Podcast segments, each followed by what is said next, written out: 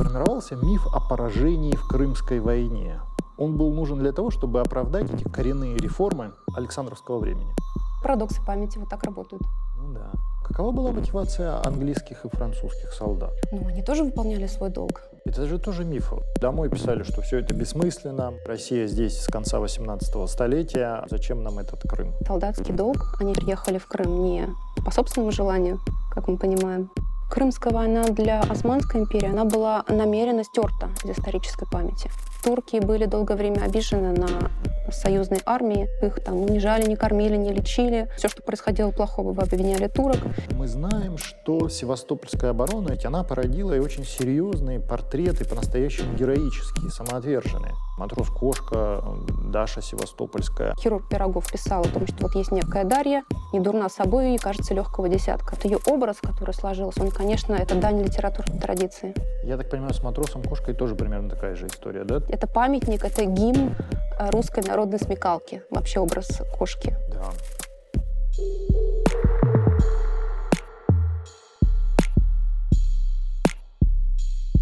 Здравствуйте! Это научно-познавательный сериал «История только начинается». Здесь мы говорим с учеными, которые открывают прошлое, изучая то, что от него осталось. И сегодня мы продолжаем разговор с Мариной Федотовой, кандидатом исторических наук, выпускницей факультета истории Европейского университета в Санкт-Петербурге. Здравствуйте, Марина. Здравствуйте, Мирон.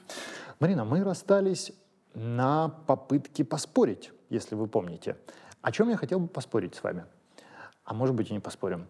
Может быть, вы согласитесь.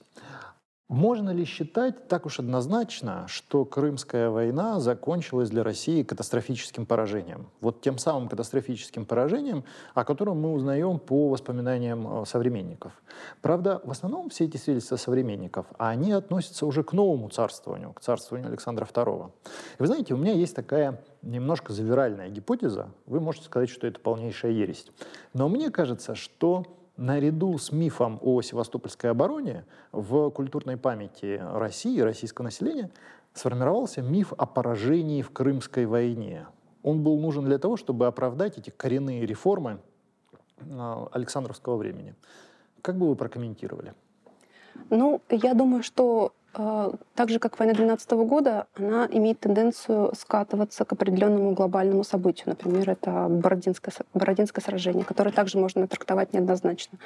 Так же, как и э, Восточная война или Крымская война, как ее называют, она ну, формально она э, оформилась как память о Севастопольской обороне. А Севастопольская оборона, ну, закончилась с военной точки зрения неуспешно. Она закончилась составлением позиций, русских позиций. Севастопольский гарнизон был переведен на северную сторону по приказу Горчакова, главнокомандующего на тот Это момент. уже новый главнокомандующий, он сменил Меньшикова. Он сменил Меньшикова в феврале 1855 года. И, э, конечно, э, если мы говорим о мифе о Севастопольской обороне, то это однозначно ну, получается, что миф о Севастопольской обороне он так распространяется и на всю войну. И э, была тенденция, конечно, ну вот, э, Севастопольская оборона как бы затмила все остальные события этой войны. А событий, как мы знаем, было много, в том числе они были ряд из них успешных, например, на Кавказе. И в частности, вот э, взятие Карса, оно и было как бы вот залогом за Севастополь. И на парижских мирных переговорах, да, как мы знаем, именно это, ну не только это, но и это завоевание, оно как бы отыграло Севастополь обратно. Ну, действительно, если посмотреть на то, как разворачивались события, и сравнить их с войной 12 года. В войну 12 года Франция, ну и, конечно, европейский сателлит Франции. Но, с другой стороны, в войне 12 года все-таки у нас был, у России, да, был серьезный союзник, Англия. Совершенно другая ситуация в Крымскую или Восточную войну. Там и Франция является противником, и Англия является противником, и Турция является противником. Если, в общем-то, пристально посмотреть на историю Крымской войны, то оборона Севастополя, ну, плюс еще неудачные сражения на Крымском полуострове, это, пожалуй, что единственные такие серьезные неудачи России, при том, что театр военных действий, он простирался вообще вот на совершенно гигантскую территорию, да, то есть от Балтийского моря а, и, до, а, и до Дальнего Востока. И и на Соловках союзникам не, их не сопровождала удача, да, они так Да. и не смогли э, организовать какой-то успешный десант. И на Дальнем Востоке э, ничего, ничего, ничего не удалось сделать. Таганрог они пытались э, подвергнуть бомбардировке, но и там ничего не получилось. Ну а на Кавказе, как вы совершенно верно сказали, там и вовсе турецкая армия была разгромлена в нескольких э, крупных сражениях. И получается, что даже вот с военной точки зрения Российская империя это неплохо выдержала. Неплохо выдержала вот, да. этот, вот этот вызов, вот эту войну, не потеряв, в общем-то, или потеряв не так много, как могла бы потерять, учитывая ра- расстановку и расклад сил. Ну да, изначально ведь э, кто разрабатывал стратегию будущей войны? Э, фельдмаршал Паскевич. И с его точки зрения как раз-таки угроза-то исходила откуда? Э, с северо-западных границ, да? И именно там он держал самые лучшие свои войска, потому что опасались военных приготовлений Австрии и вообще больше всего опасались за тот фронт. И именно ему принадлежит вот фраза, когда он говорил, что если атака произойдет на Крым, Мгм. мы потеряем 16 кораблей и Севастополь. Мгм. О, даже такое предсказание было, да? Э, Ну, да, были же, конечно.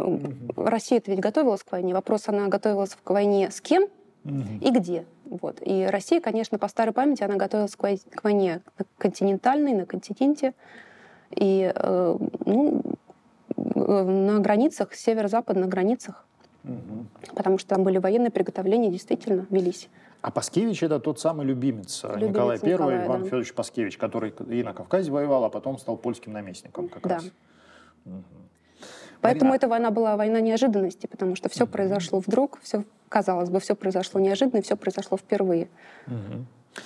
Марина, давайте поговорим о героях Севастопольской обороны. Мы, как я понимаю, немного уже поговорили об антигероях. И, очевидно, Меньшиков, наверное, это главный антигерой. Главный событий. злодей, мы так И скажем, главный да. гла- или, ну, или главный злодей, да. Злодей, наверное, еще более сильное выражение. Да.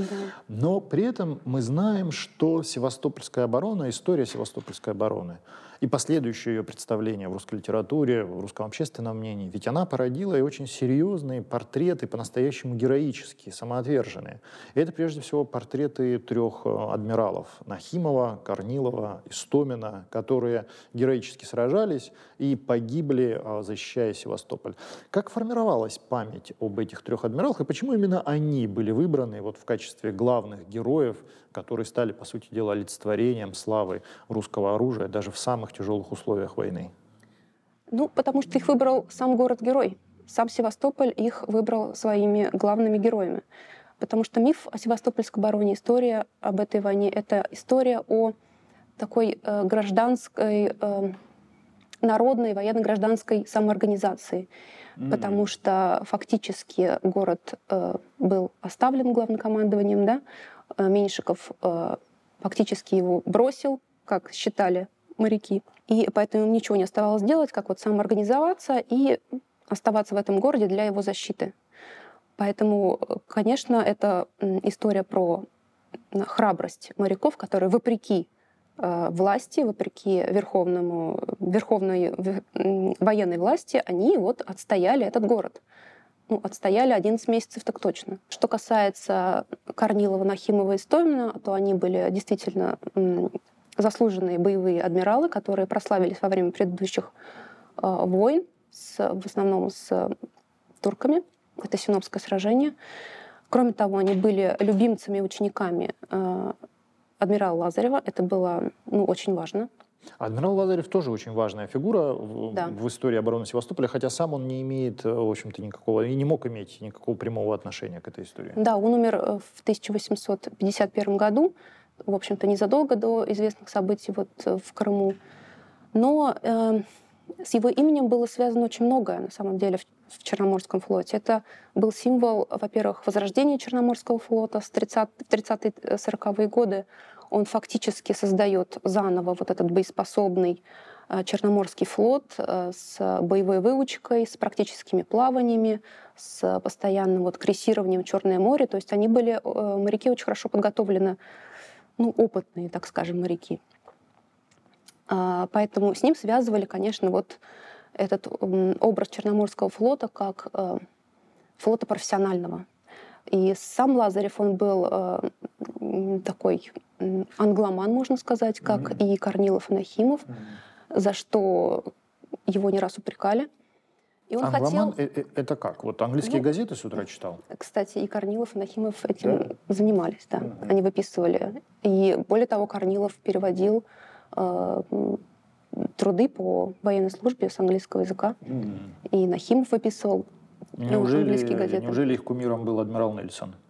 А, ну, как бы Лазарев-то служил в этом флоте. Он же был э, во время учебы отправлен в Англию на службу, на обучение. Mm. И он много почерпнул оттуда, и он вообще был э, э, поклонник вот этих английских, э, английского флота, и он пытался ну, как бы адаптировать эти порядки, эти правила на Черноморский флот. Что-то ему удалось, конечно.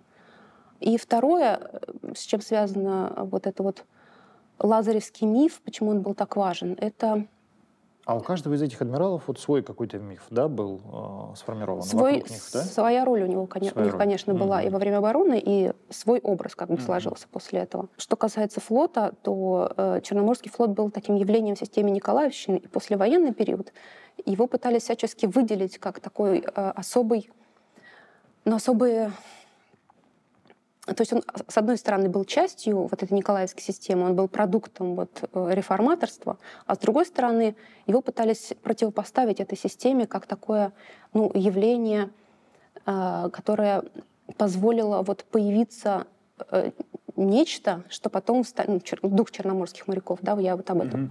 что потом вот проявилось во время обороны Севастополя. Вот этот героический дух моряков. Угу.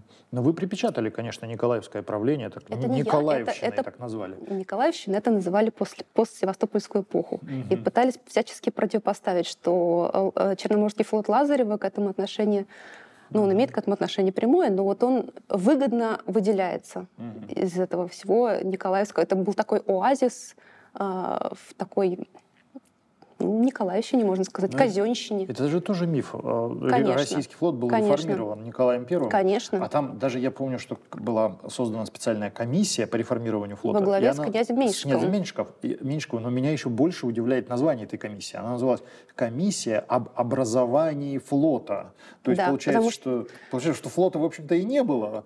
Потому а, что да? флот был воссоздан заново. Да, и по сути Николай Первый как раз-таки уже да. не, не, не просто реконструировал, а действительно создавал заново заново а, российский военно-морской флот. То есть он его создал заново с, с профессиональной точки зрения, благодаря Лазареву, опять же, да, и вот с моральной точки зрения он был ну, один из лучших. И потом, в постсевастопольскую эпоху, вот этот флот, который был создан Николаем I, о нем говорили как о чем-то таком, что вообще не имеет никакого да. отношения к порокам Николаевской системы. Да, да. Но это тоже, тоже еще, еще, один, еще один такой миф. Ну, парадоксы памяти вот так работают. Ну да. А как распределялись вот, вот эти героические и трагические роли э, адмиралов э, Корнилова, Истомина, Нахимова? Ну, Корнилов был как бы самый главный среди них изначально, то есть он возглавил фактически mm-hmm. оборону. И его образ, он такой образ строгого, но справедливого адмирала, э, такого администратора, который был на своем месте. При этом он был э, готов вот пожертвовать ради Черноморского флота, то есть профессионал. Угу. При этом он умер э, совершенно как воин, он погиб на бастионе. То есть он умер-то где? Он умер на месте боевых действий. Mm-hmm. То есть он не умер, не погиб там от какой-то пули где-то там. От осколка, да, кажется, он погиб. Он стоял на бастионе, и там, кажется, а, осколок. Попало ядро, да, да, и раздробило ему нижнюю часть тела. Mm-hmm. А Истомину, по-моему, снесло Истомину голову. снесло голову, то есть это второй адмирал. Они были все боевые, абсолютно mm-hmm. профессионалы своего дела. И что самое важное, что они все трое погибли на бастионах. Mm-hmm. И это, конечно, ну, важный фактор. Мало того, что быть, надо быть профессионалом, нужно еще погибнуть мученической смертью, то есть фактически от э, э, вражеского огня, да, вражеского оружия. И э, там был еще четвертый адмирал. Да, какой? Там был еще контр-адмирал Вукотич. А-а-а. Это был тоже Николай Михайлович Вукотич. Он был тоже, э, в общем-то, не случайный человек на своем месте. Он э, командовал артиллерией на третьем бастионе, но он погиб э, уже после Нахимова э, в июле 1955 года, и он умер своей смертью от холеры. Не героическая Не смерть. героическая смерть, совершенно, да. Ну, Поэтому он вот не вошел в этот пантеон героев, и о нем мало кто знает на самом деле. Самая, наверное, такая символически нагруженная смерть, если можно так выразиться, это, наверное, смерть Нахимова, ведь он погиб от, от штуцерной Штуцерной пули, пули, да, да, то есть песок. от пули, которая была вып- выпущена из э, нарезного ствола вот этих новых, новеньких винтовок, которых не было на вооружении российской армии. Марина, а вот если обратиться к героическим образам рядовых защитников э, Севастополя, ну, известны же их имена, матрос Кошка, Даша Севастопольская, чего в них больше, э, реальной истории или последующих э, наслоений?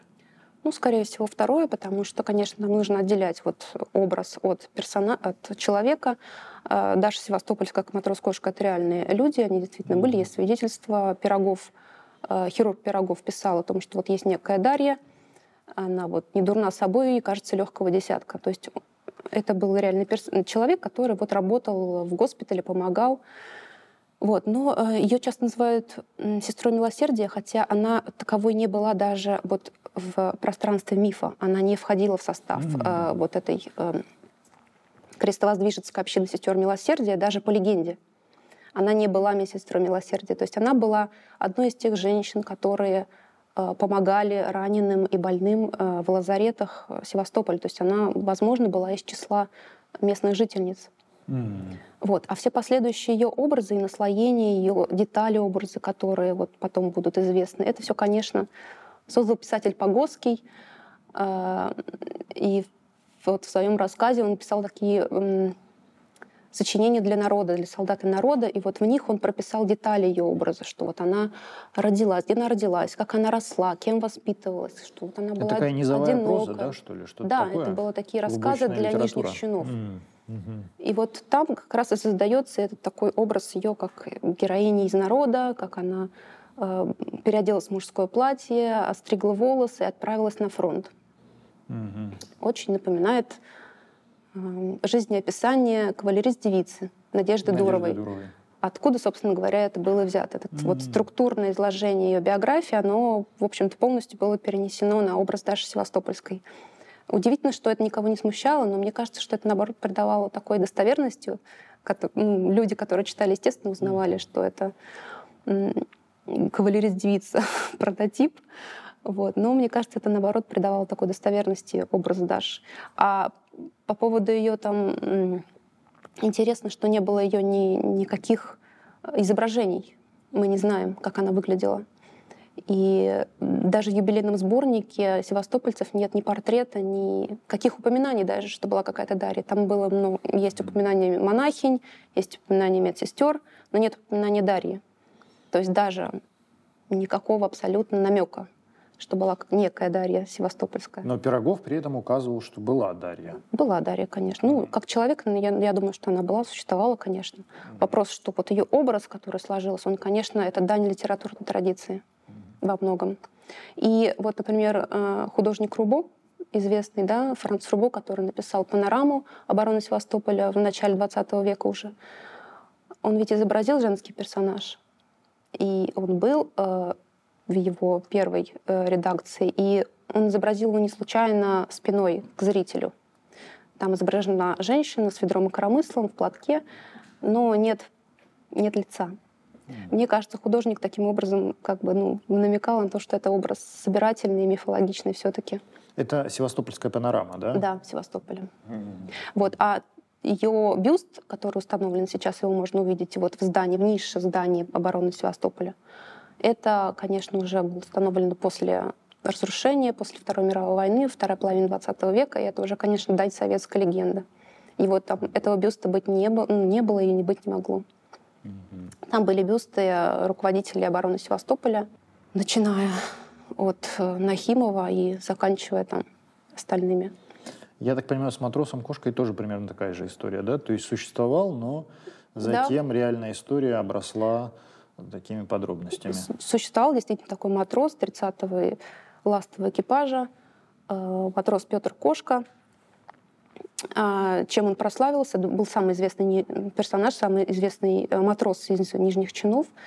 Он прославился тем, что э, он участвовал в ночных вылазках в неприятельские траншеи, и там а, а, они там оттуда забирали, так скажем, неприятеля, хватали. Языка, да? Да. Угу. Вот он прославился тем, что он даже смог вот сразу троих французов mm. взять. Вместе с этим он там брал какие-то вещи, орудия, еду бывало, часы. Ну а что делать военному человеку? Да, конечно. Да. Ну, вопрос в том, что насколько это было действительно практически оправдано, потому что часто вот эти вылазки в траншеи, они же провоцировали перестрелки, и даже целое mm. сражение было э, таким образом э, появилось, возникло, спровоцировано. Mm-hmm. Вот. Все остальное, что с ним связано, это, ну, это, как сказать, это памятник, это гимн русской народной смекалки, вообще образ кошки. Да. То есть в отсутствии вооружения, э, дальнобойного стрелкового вооружения, что еще оставалось делать? Оставалось вот матросы, они же любят вязать узлы. Вот, приходилось таким образом противостоять противнику. Да. да, приноровились. Марина, а доктор Пирогов, он ведь тоже был известен, в общем-то, это, наверное, тоже один из а, образов а, обороны Севастополя. Но как-то, получается, вокруг него никакого большого мифа не сложилось. Ну, разве что Куприн, наверное, вот написал рассказ «Чудесный доктор». Mm. Это вот такой отголосок это позже, его. Да, уже? Это попозже, да, возникло. Ну, ну, образ Пирогова, образ э, такого... Во, вообще во время войны э, о нем сложился такая легенда, как э, врач-чудотворец то есть угу. который вот э, восстанавливает тело. Да, я один из таких, одно из таких свидетельств как раз-таки читал, там несчастному солдату или моряку, сейчас не вспомню, оторвало голову, голову, голову, и его несли на операцию к Пирогову, а когда кто-то спрашивал, куда же вы его несете, головы нет, а солдаты отвечали, что до голову мы позади несем, а доктор Пирогов справится, да. справится и с этим. Да, то есть такой действительно чудесный доктор, чудотворец. Ну, это связано, во-первых, с эффективностью вражеского оружия, потому что, ну, как бы новые виды оружия mm-hmm. во время Крымской войны э, были испытаны, и э, это приводило к тому, что никогда не было слышно и видно, откуда происходит выстрел, никогда не было понятно, куда упадет э, снаряд, ядро. И таким образом это создавало, конечно, ну, определенную атмосферу в, в гарнизоне, и спрятаться было вообще совершенно некуда от вот этого нового оружия. Даже блиндажи особо-то не спасали. И осторожность не, не, не придавала никакой без, ну, гарантии безопасности, потому что снаряды разрывались, и люди погибали и там тоже. Потом э, вот эти новые пули, пули Минье, да, вот и нарезное оружие, оно же э, повреждало кости. То есть mm-hmm. поэтому это, опять же, сильная травматика да, во время э, обстрелов и, конечно, это создавало определенный психологический фон. И поэтому, ну, такие образы хирурга, мне кажется, оправданно очевидны. Угу. Ну, вы знаете, я с своей стороны могу сказать, что а, история обороны Севастополя, а, ну и последующая ее интерпретация, она, в общем-то, даже как-то коренным образом изменила э, образ э, самого Пирогова. Потому что Пирогов ведь э, начал применять вот эти передовые для того времени методики лечения еще в период Кавказской да. войны.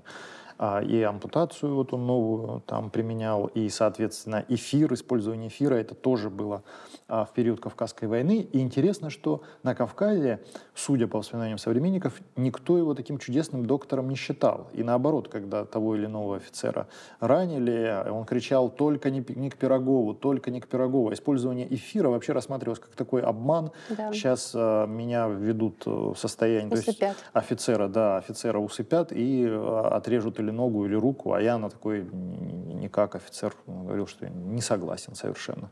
А получается, что прошло буквально ну, меньше 10 лет, и образ Пирогова в период обороны Севастополя это такой настоящий доктор, доктор-чудотворец. Ну, во время обороны тоже были противники, конечно, которые говорили, что вот этот эфир, он, ну, он, может, он же мог и погиб, погибнуть человек после эфира, не у всех выдерживало сердце, поэтому были такие дискуссии, а вообще стоит ли применять угу. этот эфир на людях, потому что было это не, ну, новым и таким странным угу. медицинским. Марина, после завершения а, обороны Севастополя и, в общем-то, после завершения Крымской войны в российском информационном поле сформировалось такое понятие, как севастопольцы. То есть вот ветераны той самой героической обороны. Что это такое, вот севастопольцы? Как, каков был статус их в российском обществе? Что вкладывалось в это понятие севастопольцы? Ну, севастополец — это был, конечно, пароль определенный пароль, который понимали, в общем-то, все.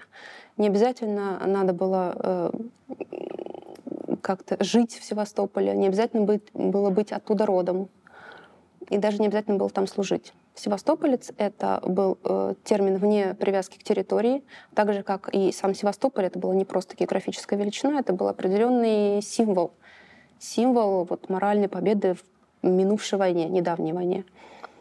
А, но э, где бы ни, ни жил Севастополь, мог, севастопольц, он мог бы жить в Петербурге, а быть похороненным в Севастополе. Это было почетно. Угу. И можно было даже не упоминать, какой войны. То есть всем было понятно, что это недавняя Крымская война. Да. Вот. Потом в 1855 году была учреждена медаль в, за защиту Севастополя, не за взятие, угу. а именно за защиту. За оборону, да? То есть угу. это был ну, впервые учреждена медаль такого рода. То есть это, конечно, придавало определенного, определенного статуса и вот этим ветеранам севастопольцев. Потом они э, довольно быстро после войны самоорганизовались. То есть это была такая первая общественная организация, если можно так назвать. Корпорация, наверное, да? Да, корпорация, угу. которые вот устраивали такие севастопольские обеды. Они были достаточно регулярными, э, бывало даже чаще, чем один раз в год. А, это была такая сообщество э, ветеранов, которые поддерживали память вот, о той войне, mm-hmm. которой они все были участ... участники. Э, мало того, что они были ну, живыми носителями этой памяти, они еще и были активными участниками увековечивания этой памяти. Например, э, Эдуард Иванович Татлебин, военный инженер, который прославился во время Крымской войны на бастионах Севастополя, который, собственно говоря, их, их и создал. Он был руководителем вот, как бы возглавлял оборонительные вот эти сооружения, э, строительство оборонительных сооружений. Он был активным таким вот э, э, коммеморатором, если так можно сказать. Он э, активно участвовал вот в увековечивании памяти этой войны. Например, он э, отдал э, свой дом в Севастополе для организации музея первого музея Севастопольской обороны, э, музей Черноморского флота. Они собирали вещи, артефакты вот для этого музея. Они занимались вот этой организацией вокруг, вот, вокруг этого музея. Все было создано их руками. А где он был создан? В Севастополе? В Севастополе, да. Mm. А, что еще? Они участвовали в юбилеях, они участвовали в открытии памятников. В, сам Татлебин э, написал э, знаменитый труд по обороне Севастополя, исторический труд, который был настольной книгой практически у всех военных историков. То есть на него, это, на него ссылались, поскольку он был сам участник обороны.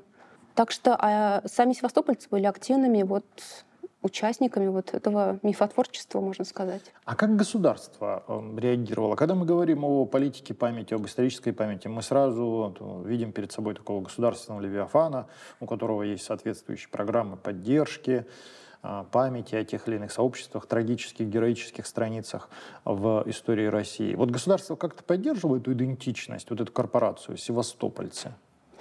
Ну, скорее, это была такая самоорганизация. То есть mm-hmm. это во многом, ведь это вот строительство увековечивание, оно происходило на общественные деньги. То есть это по подписке открывались э, часовни, например, в Севастополе открылась часовня да, Святого Николая, вот, в которой увековечивала память погибших в этой войне на братском кладбище. Она была остановлена во много. Все это э, делалось на частные деньги, на частные пожертвования. Угу. Государство включилось гораздо позже, чем вот произошла вот эта самоорганизация ветеранов. Ближе к юбилейным торжествам, когда вот произошло празднование 50-летия э, Севастопольской обороны, вот тогда э, подключился Это Александр Михайлович. В 1905 получается, да, праздновали? Или 1904? Четвертом, четвертом, пятом. Ну, да? праздновали четвертый, потому что это как бы вот начало обороны. Праздновать mm. конец обороны как-то было да. странно. Mm-hmm. В принципе, вот тогда подключилась эта комиссия по организации и проведению юбилея Севастопольской обороны. Mm-hmm. Возглавлял ее Александр Михайлович. угу. великий князь. Мне кажется, получается что-то схожее. Я тоже знаю э, историю, наверное, мне кажется, подобной корпорации кавказцев. Ну, вот Кавказская война, она тоже объединила ветеранов Кавказской войны, для которых служба на Кавказе стала таким своеобразным и войной, и миром, потому что служили они зачастую всю жизнь. И после завершения Кавказской войны какое-то время был, были распространены некоторые такие митинги вот этой корпорации. Они назывались «Кавказские вечера», а, проводились в Петербурге. Вот я вспомнил, а, когда вы сказали о севастопольских обедах. Но вы знаете, потом все это заглохло. Когда ветераны Кавказской войны а, умерли, уже поддержать эту память оказалось некому. некому. Я подозреваю, что с севастопольскими обедами Конечно. случилось примерно то же самое. Да, они э, как бы по мере ухода всех основных участников, конечно, они затихали, как вот ну, как встречи ветеранов. Угу. Марина, мы все говорим про а, мифы и образы, которые сложились в российском общественном сознании о обороне Севастополя. Но оборона Севастополя и вообще война на Крымском полуострове, она же очень серьезно и так масштабно отразилась в исторической и культурной памяти э, Англии и Франции. А вы могли бы выделить какие-то сходные мифы или какие-то сходные механизмы воспоминания, припоминания э, событий в Крыму, э, которые были бы характерны для французской или английской культурной памяти? Ну, здесь интересный момент, потому что э, фр... как бы с Францией у нас было разное восприятие победы, да. Для французов Малахов курган — это символ победы, для нас это символ героизма и стойкости. То есть это уже здесь расхождение было. И французы, ну, они, если говорить про Францию, она, наверное, гораздо больше получила вот такого символического Ой, а капитала а можно, после войны. Я, извините, я вас перебью, сразу про Малахов курган спрошу. Я читал такое у современников, что Малахов курган прообедали. То есть его потеряли, проспали. когда проспали, прообедали. То есть его потеряли, когда там то ли обедали, то ли спали. И вот... Ну, там была смена, пересменка вот этого. Там же была посмена угу. при орудиях, угу. как это называется? Команда, да? Команды, да, работали угу. посменно. Поэтому э, была пересменка, да. И в, и в это время этим моментом воспользовались пошли, французы, внезапная атака да, произошла. Угу. Ну, и Малахов курган у них как раз-таки центральное место, да, да, памяти о Крымской войне. Да, ну вот Альминское сражение и, наверное, Малахов курган — это их два таких места памяти. Там, кажется, в Париже называется станция метро. А, да, и там много названий. Как, как... Проспект Малахов, а, мост а, есть Альма. Проспект, ну, станция метро, по-моему, Альма как раз, да, да есть? Да, да, да. И даже проспект там. Малахов есть, да? Проспект Малахов, да. Как бы, ну вот для них это такие базовые их места памяти. Но память во Франции, она утихла, когда произошла франко-прусская война. То есть mm. и Крымская война, она зашла в тень. 1870-71, да. Да, там ну, уже начались Франции, другие не, проблемы. Для Франции это страшное поражение. Конечно, и вот mm-hmm. это поражение, оно затмило все предыдущие победы. Mm-hmm. Ну и плюс к тому, что для них Великая Французская революция оставалась по-прежнему таким знаковым событием. А вот эта такая военная история, как у нас, она, как в России, она как было не так значимо, так mm-hmm. скажем. Вот с Англией интересно, потому что здесь мне, я нахожу гораздо больше сходств э, с э, российской памятью, э, потому что в Англии произошло изменение восприятия героизма. Э, ведь героями были до Крымской войны кто? Как правило, это э, аристократы, это лорды, да, э, то есть офицерство, оно вот ассоциировалось с ними. После Крымской войны происходит такой эм, поворот общества в, и поворот внимания общества к нижним чинам. Вот неизвестный солдат Смит появляется, mm-hmm. да, герой. И... Флоренс Найтингел, да? Конечно, угу. но это было связано еще и с, и с критикой э, командования, и с критикой управления армией во время Севастопольской обороны. То есть для англичан получается что-то сходное. То есть тоже да, критиковали если сравнивать, командование то, за ошибки, каких-то находили бесталанных генералов, действия которых приводили к лишним и ненужным жертвам. И вместе с тем, получается, здесь мы тоже видим воспевание простого рядового Солдата. человека на войне, да? Да, конечно, здесь образы, если сравнивать, то очень похожи. Вот память э, России, память в Англии. Но э, британцы, они смогли из этого сделать патриотический миф. Угу. Вот что интересно. И вот Балаклавское же сражение для них закончилось... Э, да, атака легкой бригады знаменитая. Да, знаменитая. Mm-hmm. Они из этого сделали... Ну, там погибло... Там из 600 э, погибло 113, по-моему, человек, mm-hmm. 134 было ранено. Ну, вот они из этого сделали такой грандиозный миф о э, героическом самопожертвовании, стойкости, э, выполнении приказа вопреки всему происходящему. Но это же еще и безрассудство. Да, вот то, что погиб, как считается, цвет английской аристократии, потому что это такая безрассудная храбрость, которая, несмотря ни на что, несмотря на то, что невозможно, они выполняли было, приказ, да, невозможно что... было победить, тем не менее они отправились в атаку и погибли. Ну, так же, как и Севастополь, он же оборонялся вопреки э, всему mm-hmm. происходящему. То есть было понятно, что ну, как бы город обречен, но тем не менее они стойко оборонялись э, вопреки всему. Марина, как вы думаете, вот это очень важно, мне кажется. Что движет человеком продолжать сражаться и сопротивляться в условиях совершенно бесперспективных, когда понятно, что одержать победу невозможно. Это чувство долга или какие-то другие чувства. Вот что говорят ваши герои об этом? Ну, мне кажется, это был их дом. дом. Это был их дом. Дом. Он был их, это был их родной город. То есть они до последнего верили, что Севастополь э, не сдадут. Ну, То есть мы будем обороняться угу. до конца. Угу. Севастополь выстоит, э, несмотря на. То есть даже когда была, осуществлялся, был приказ Горчакова покинуть э, Севастополь, э, моряки до конца не верили в происходящее. Угу. То есть даже когда был взят Малахов курган, они э, были готовы остаться на южной стороне города. То есть для них это был, ну, как бы сказать, дело, вопрос принципа остаться там. Так же, как и затоплением корабля, они, для них это был живой организм. Как да. можно затопить свой корабль? Как да. можно э, ну, не выйти в море и не принять бой? Для них это было непонятно. Да, я вот именно поэтому спрашиваю. То есть Посмотрите, оборона Севастополя, по сути дела, в одной хронологической точке сходится очень много невозможного для русского солдата и моряка. То есть, как можно себе было представить, что флот необходимо затопить, вместо того, чтобы выйти в море и храбро э, сражаться с противником. В конце концов, как можно себе было вообразить, что моряки, а, затопив флот, вынуждены будут э, сражаться на, на суше. И там же возникало очень много противоречий между армейскими офицерами да. и э, морскими офицерами, которые все никак не могли поделить вот, славу. полномочия. Да, да, и полномочия, и славу. И вот Нахимов, например, я нашла письмо, он пишет адмиралу Метлину, что я э, хожу здесь, появляюсь в сюртуке с эполетами, Угу. Это, во-первых, потому что ну, офицеру прилично быть всегда в форме до последнего. Во-вторых, а, я считаю, что это имеет влияние и на наших, он имел в виду моряков, и на солдат. Марина, я понимаю мотивы севастопольцев, то есть защитить город, который является и домом, и считался неприступной крепостью, и, кроме всего прочего, считался, в общем-то, если можно так выразиться, столицей российского флота, российского Черноморского флота.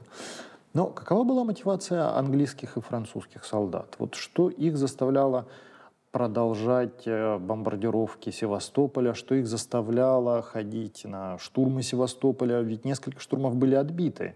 Но тем не менее, тем не менее, они продолжали мерзнуть в траншеях и э, всячески, тем не менее, старались, старались победить. Ну, они тоже выполняли свой долг. Офицерский, солдатский долг. Они сюда приехали в Крым не по собственному желанию, как мы понимаем. Угу. Вот. И многие из них э, ими двигала идея, что мы э, восстанавливаем справедливость таким образом. То есть мы э, останавливаем вот этого гегемона северного, который распространяет свою власть за пределы. Ну, там были и другие письма, насколько я знаю, э, английских солдат, которые mm-hmm. домой писали, что все это бессмысленно, мы, да, зря, мы зря здесь мерзнем, и что мы здесь забыли. А, и, кажется, я где-то даже видел цитату, что а, совершенно непонятно, зачем мы пытаемся отвоевать Крым э, у России. Россия здесь с конца 18 столетия, а да. зачем, зачем нам этот Крым? Вот, вот что-то такое. То есть ощущение бессмысленности войны, оно было довольно характерно, мне кажется, для какой-то части а, а, англо-французских Оно даже было более характерно для со... войск союзников, чем для Севастопольского гарнизона, ну, потому конечно, что они-то да. понимали, за что они да, воюют. Да. Марина, а как события Севастопольской обороны, и, может быть, шире даже, Крымской войны, воспринимались в Османской империи? Ведь для э, османов, в общем-то, Крымская война это было удобным средством для того, чтобы отвоевать ранее утраченные позиции в череде русско-турецких войн 18 и 19 э, столетия. Крымская война для Османской империи, она стала не просто э, забытой войной, как угу. в Англии и Франции со временем. Она была намеренно стерта из исторической памяти. Стерта? Связано это было, да, с тем, что она была нежелательным э, таким напоминанием о периоде, ну, не самым благополучным для Османской империи. Это был период упадка Османской империи и напоминать лишний раз о том, что Турция, несмотря на формальную победу, несмотря на огромное количество жертв, которые она понесла в этой войне, ну, это был такой тема такая спорная. И плюс еще к тому же э, турки были долгое время обижены на союзной армии за свое отношение к туркам, вот как воинам. Карикатуры известны, да. что турок его используют как подсобного рабочего. Да, его, да? их использовали как рабов, их там не жали, не кормили, не лечили. Их, э, в общем, обвиняли во всем, что только можно. Все, что происходило плохого, вы обвиняли турок. И, в общем, э, у, Тур, у Турции была, у Османской, в Османской империи долгое время была обида на э, европейские державы, потому что они как бы забрали часть идентичности у них, как будто бы mm. вот они а, лишили, потому что Османская империя, она как будто бы попала вот в зависимость от европейских держав и была лишена какой-то своей собственной национальной идентичности. Это, кстати, проявилось в памятникостроении после войны, потому что на территории Османской империи появились памятники, но эти памятники были в память э, британским солдатам. Mm. Вот в Скутере, где был э, э, лагерь, госпиталь, где работал Флоренс Найтингейл, там был лагерь и госпиталь для британских военных, и там же британское кладбище, и вот на этом британском кладбище был установлен мемориал. Плюс еще в Стамбуле был установлен памятник, а, опять же, англиканской церкви, в, в память от, о погибших То есть это британских солдат. устанавливали памятники своим, своим. жертвам. Да, угу. потому что, ну, как бы вот в Севастополе это было вообще место всех кладбищ, поэтому это было, наверное, центральное место, где были все, похоронены, и там был уже не разобрать, кто где похоронен. А каково соотношение потерь, вот приблизительно? Сколько потеряли французы, англичане, османы, ну и Россия? Ну, конечно, Россия и Турция, они сопоставимы по жертвам. Конечно, Россия больше потеряла. Ну, там по, разные оценки, но порядка 150 тысяч. Жертв, Это да? минимум, да. Mm. Толком никто не считал на самом деле. Османы потеряли ну, порядка 100 тысяч, 120 тысяч. Mm-hmm. Фран, французы потеряли порядка 95-96 тысяч, и британцы потеряли 22 тысячи, из них 80% было умерло от болезней.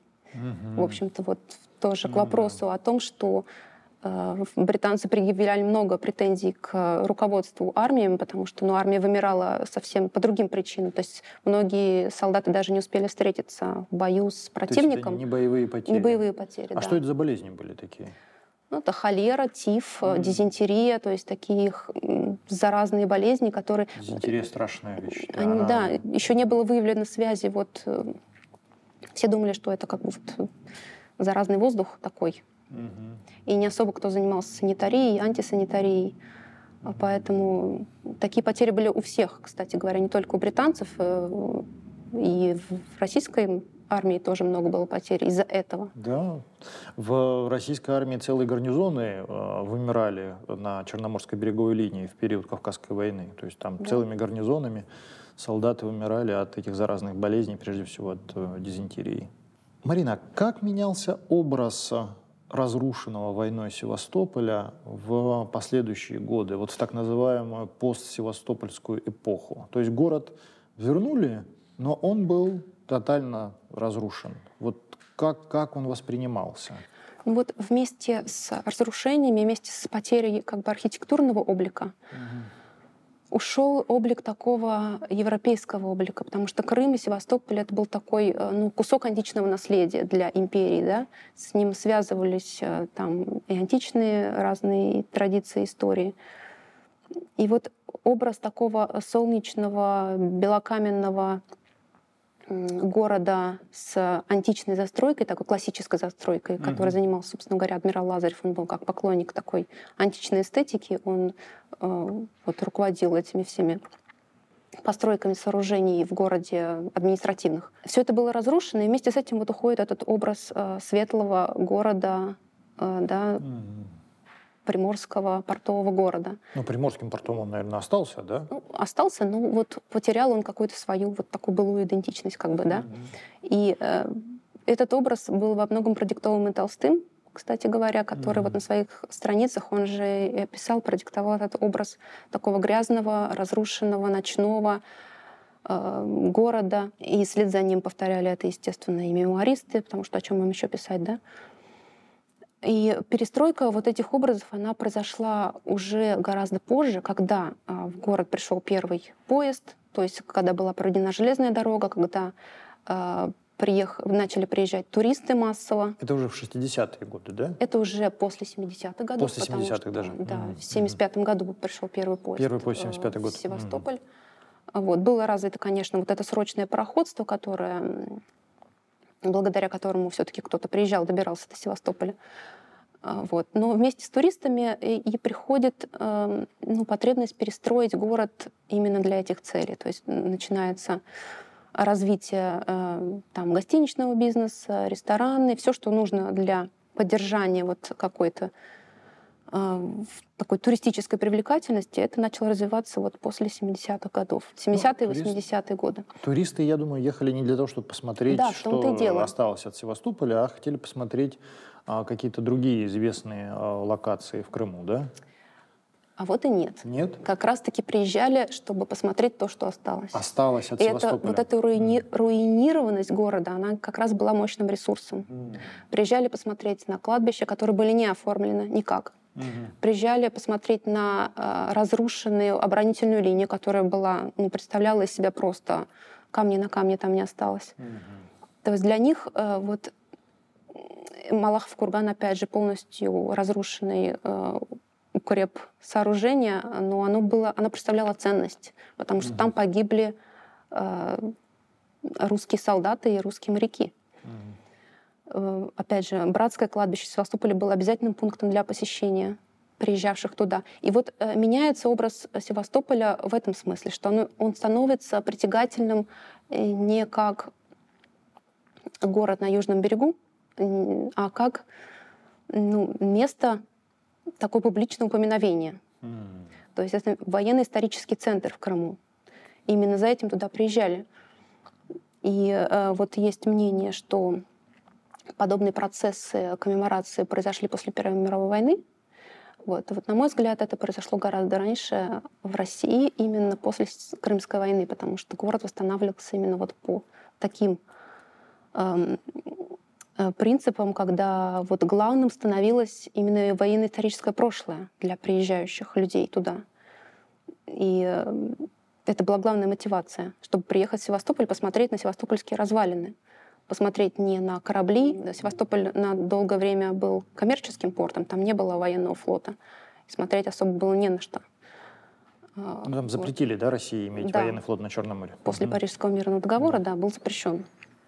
И базу было запрещено строить э, для строительства и держать флот. И вот это восстановление образа такого изящного европейца происходит в 90-е годы и в начале 20 века. Вот в городу возвращается этот образ светлого, ну, по крайней мере, по литературе это прослеживается, по путеводителям прослеживается восстановление образа Севастополя как такого белокаменного, светлого города э, с кораблями mm-hmm. в бухте Севастополя.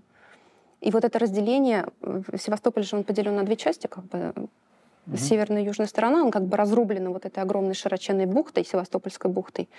Это определенным образом разделяло и память, потому что вот южная сторона была памятью моряков, потому что там был построен Владимирский собор Святого Владимира. Это было такое, а, ну, сродни, наверное, религиозному культу а, место памяти адмиралов, Да, там были похоронен, похоронен сначала Лазарев, потом вслед за ним Корнилов, Истомин, затем э, Нахимов. Это было такое сакральное место. И второе сакральное место — это была северная сторона города, где было братское кладбище и где был установлен храм святого Николая. Там были похоронены ну, все остальные, и, в общем, это была такая память отдельная от военно-морской. Ну, город восстанавливали таким, каким он был до, да? Да. Угу. Ясно. И в 1967 году был там установлен даже памятник Лазареву, который не сохранился, к сожалению. Но это была такая вот э, попытка и дань восстановить тот облик, который был при нем. Угу. Марина, спасибо большое. Это было очень интересно. Спасибо вам. Подписывайтесь на наш канал и помните, что история только начинается.